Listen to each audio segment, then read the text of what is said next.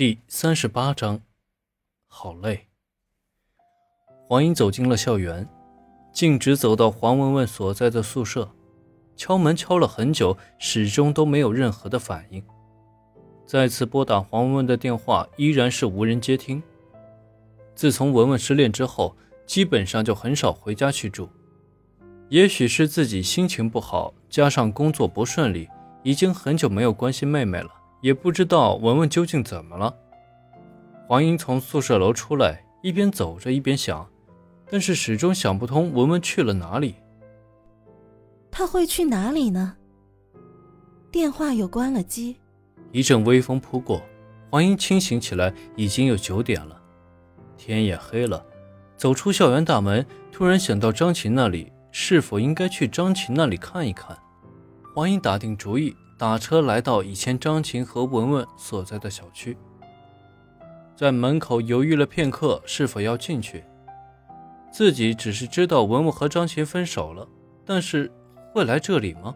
正在犹豫的时候，张琴和一个女子手挽着手从外边正好回来。张琴还是一如既往的西装革履，旁边的女人小鸟依人，短发，皮肤白皙，两个人很是亲昵。姐，你怎么来这里了？稀客呀！打住，我可不是你姐，姐也不是能随便乱叫的。那你来这里有事情吗？是路过呢，还是专门来找我呀？我好几天没有联系上文文了，刚才到学校也没有找到她，就想过来问问，你最近有联系过她吗？你妹妹找不到了，你来问我？我们已经分手好久了。我也没有遇到过他，看不出来呀，张琴，又有新欢了。现在勾搭几个女人了？以前文文能看上你，真是你家八辈子烧高香了。你还不知道珍惜，分开可算是分对了。你今天来干嘛呀？吵架啊？我看到你就气不打一处来。以前文文怎么就看上你了？赶紧滚！嘿，你你有病！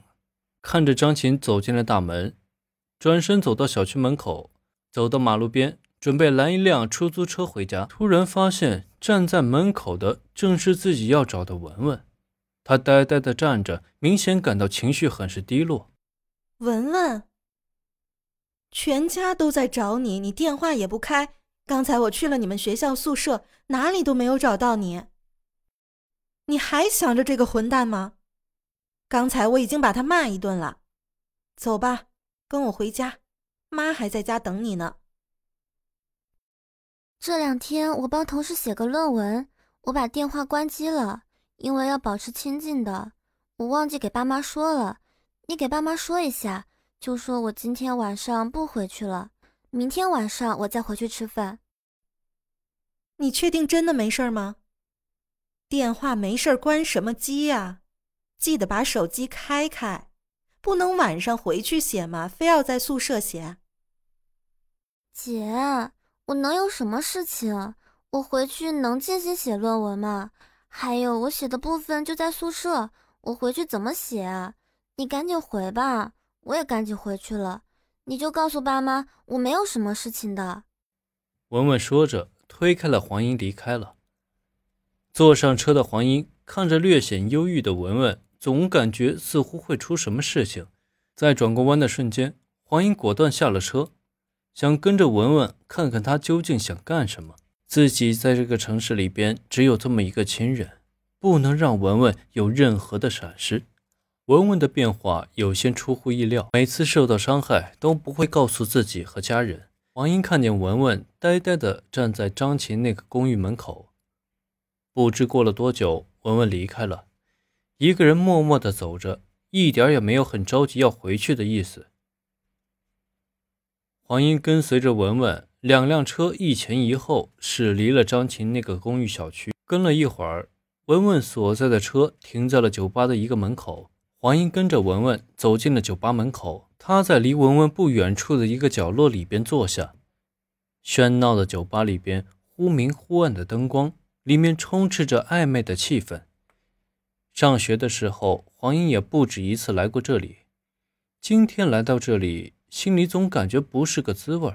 黄英特别想搞明白文文最近究竟在干什么。看着文文要了一打啤酒在喝着，旁边一会儿就出现一个陌生的男孩，两个人聊着什么，在嬉笑。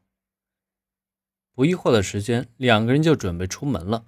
文文已经有些微醉了，那个男孩看似很清醒。他们两个人从酒吧里出来，顺手招了一辆车坐了进去。黄英一直跟着，一直到了一家快捷酒店的门口。黄英已经很确定文文要做什么。黄英快步从出租车上下来，喊道：“姐，你怎么来了？你这是干什么呀？你是谁呀？你是谁啊？打扰我的好事儿？我是他姐姐。”你是谁？切，搞什么呀？出来玩又不是小孩子了。男人嘟囔着，看着严肃的黄英，转身离开了。你跟踪我呀？你在干嘛呀？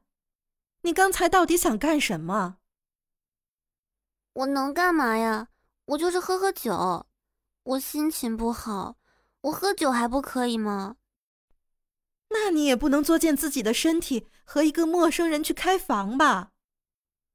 你不要管我，你们都不要管我，我谁也不想见到。你清醒点好不好？快跟我回家吧。我不回去，我不想回去，我不想你看我们的笑话。我怎么这么失败呢？那个张琴，我爱了好多年。谁知道是这样的男人？刚才那个女人有什么好？听话，跟我回家吧。你不是还有我，还有爸妈，还有家吗？我刚才已经把他骂了。那个男人不值得你爱的，你该庆幸早早的看清楚了他的真面目。你还小呢，走吧，跟姐姐回家。看着文文流泪。黄英觉得自己真的对妹妹关心太少了，在这个城市里边，就只有这么一个亲人了。看着妹妹被感情伤害，想起自己曲折的爱情，想到自己到现在了，要房子没有房子，要工作没工作，要孩子没孩子，自己也曾经有过梦想。上学的时候，想凭着自己的努力辛苦，也许会换来一片天地。但是几年下来，梦想。慢慢的被现实所磨灭了。